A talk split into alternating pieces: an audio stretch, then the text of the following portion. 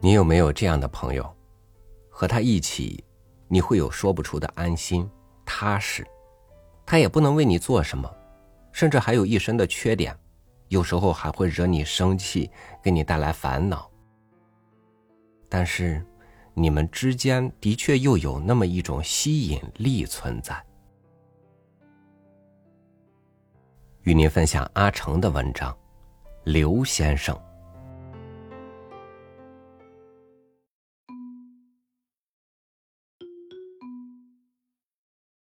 我有个朋友，叫刘忠，也格外有个外号，与大时代、大趋势、大感情、大宇宙、大思想、大进取、大思辨、大技巧、大气度、大国营一样。他叫大龇牙，是微型瘦脸上的大龇牙。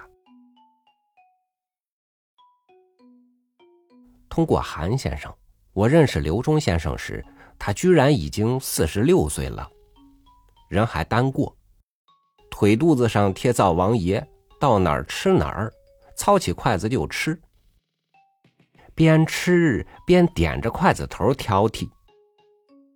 刘先生也是一个美食家，不少单身汉都是美食家。大龇牙是位中学教员，年轻时管不住嘴，被人收获当了右派。他的女朋友小花同志，虽然让他事先什么了，还是满脸歉疚，同刘先生黄了。分手的日子也是个小毛毛雨的日子，小花和他都哭了。刘先生哭得特潇洒，一边哭。一边昂头仰脸，对着雨蒙蒙的天空委屈着做致事状。刘先生在学校住宿，他的对门住着位校办工厂的工人，是位寡妇，颇为年轻的寡妇，长得能说得过去，优点主要是白，个子不高。他们为邻有十年的历史了，一点风流韵事也没有，叫人吃惊。平日俩都在走廊做饭，都不说话，叮叮当当，各做各的，谁也不客气对方一碟或一碗。世界是伏天了，特热。对门的寡妇开着门，就穿个短裤头。白胖胖的来回走。刘先生见了，迅速穿好衣服，锁上门出去。寡妇见刘先生走了，就哭了。刘先生在学校教语文课，他的专长是语法修辞。绝不绝？他像疯子一样，特别爱好这东西。他当成右派。就是因为傻了吧唧的去挑中央首长讲话中的语法修辞错误。他家里的藏书，清一色语法修辞，天天看，天天研究，乐此不疲，当为一代之奇人。我们常在韩先生家闲聊，韩先生的女人特讨厌刘先生。刘先生有点不拘小节，看着闻着，一抬屁股，嘟一声，把韩夫人搞得满脸通红。刘先生浑然不觉，问我：“呃，阿成老弟啊，我问你一个问题。”问吧，我说：“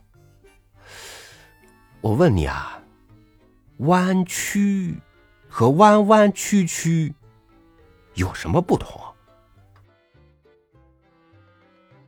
弯曲和弯弯曲曲，弯曲就是弯曲呗，这是不能穿凿的。弯弯曲曲，弯弯曲曲，这个这个其实也是弯弯曲曲，这是不言而喻的事嘛，是不是？这个问题很无聊的嘛。刘先生说：“不行不行，如果你给学生讲课，就像你这么说，能行吗？必须使用规范的语言。”那好啊，先生，你说说看。简单说，弯曲就是不直。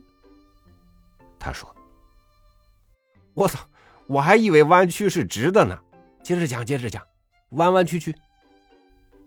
我说：“弯弯曲曲就是弯上加弯，曲上加曲。”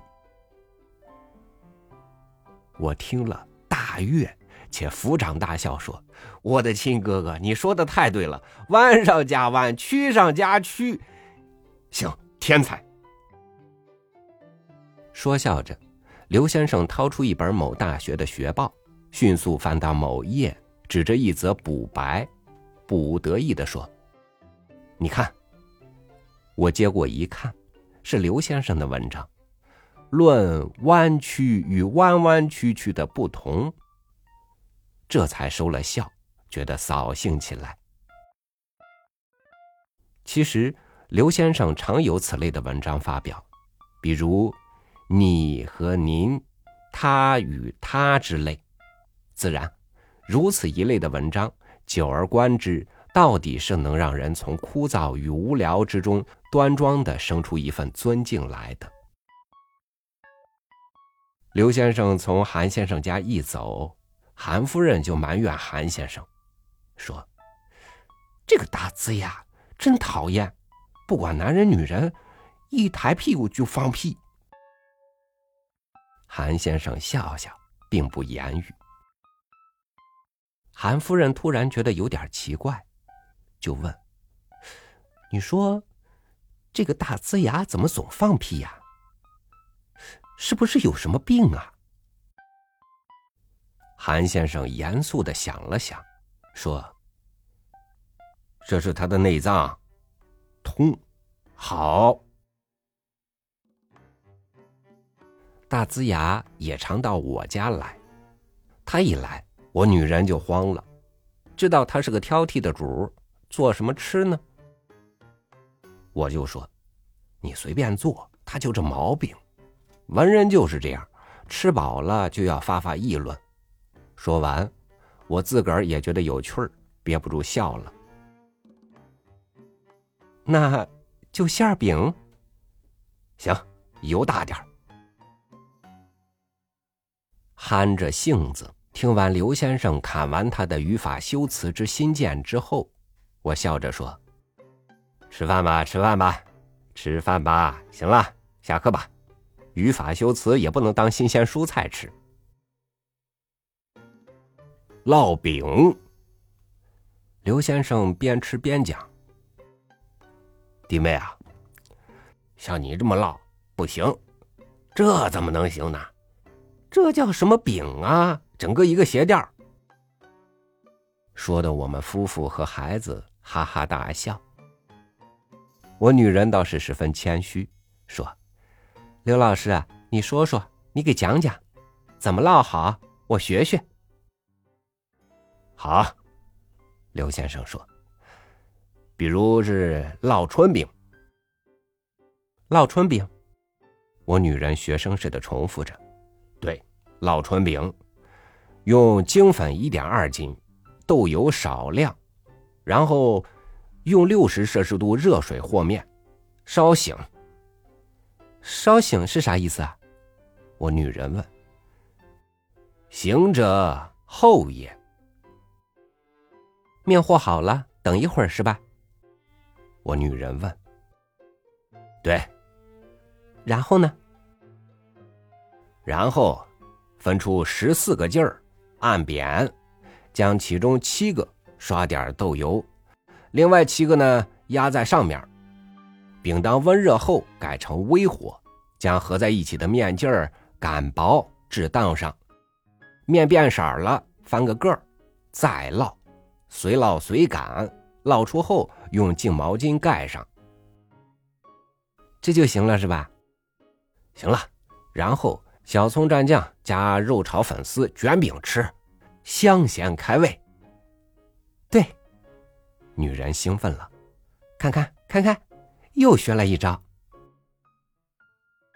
于是乎，刘先生很得意，又讲了煎胡萝卜饼、金银煎饼、肉丝烩蛋饼、咖喱角饼、葱油煎饼、蛋面薄饼、芙蓉虾饼、冬菇肉饼、木樨饼等等，又讲了些炒菜，像拌腰片、豆腐肉末、醋溜鸡蛋之类。兴致所趋。又讲了如何如何做泡菜，什么牛肉泡菜、苏联泡菜、日本番茄泡菜。由泡菜又讲到咸菜，如辣萝卜条、白糖生姜片、芥末茄子，把我女人讲得直懵。吃饱了，补几口茶，就告辞了。出了门我说。刘兄，你得成个家了，差不多了，挺个啥味儿？依小弟之见，你对门那个寡妇还不错。实话说吧，女人和女人没什么不同，一个味儿。啊，别太理想化。刘先生说：“不行不行，太不行了。我对女人不是太理想化。”怎么说呢？是很伤心。不行，一个人挺好。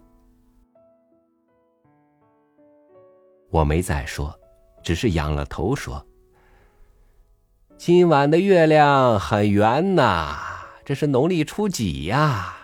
这么远。”不久之前。刘先生终于结婚了，并且生了一个女孩可喜可贺。所谓老蚌生珠。但朋友们说，结婚之后的刘先生一点意思也没有了，太普通了，以至于有点让人灰心了。我到韩先生那里聊天，聊到刘先生的时候，韩先生说：“老刘找的这个女人。”是个居家过日子的好手。不过，韩先生说：“正为其如此，也就把老刘毁喽。”说着，韩先生感慨起来：“乱世出英雄，逆境造人才。平平淡淡，四平八稳，哪里有什么英才可谈呢？”我听了，亦感慨万端。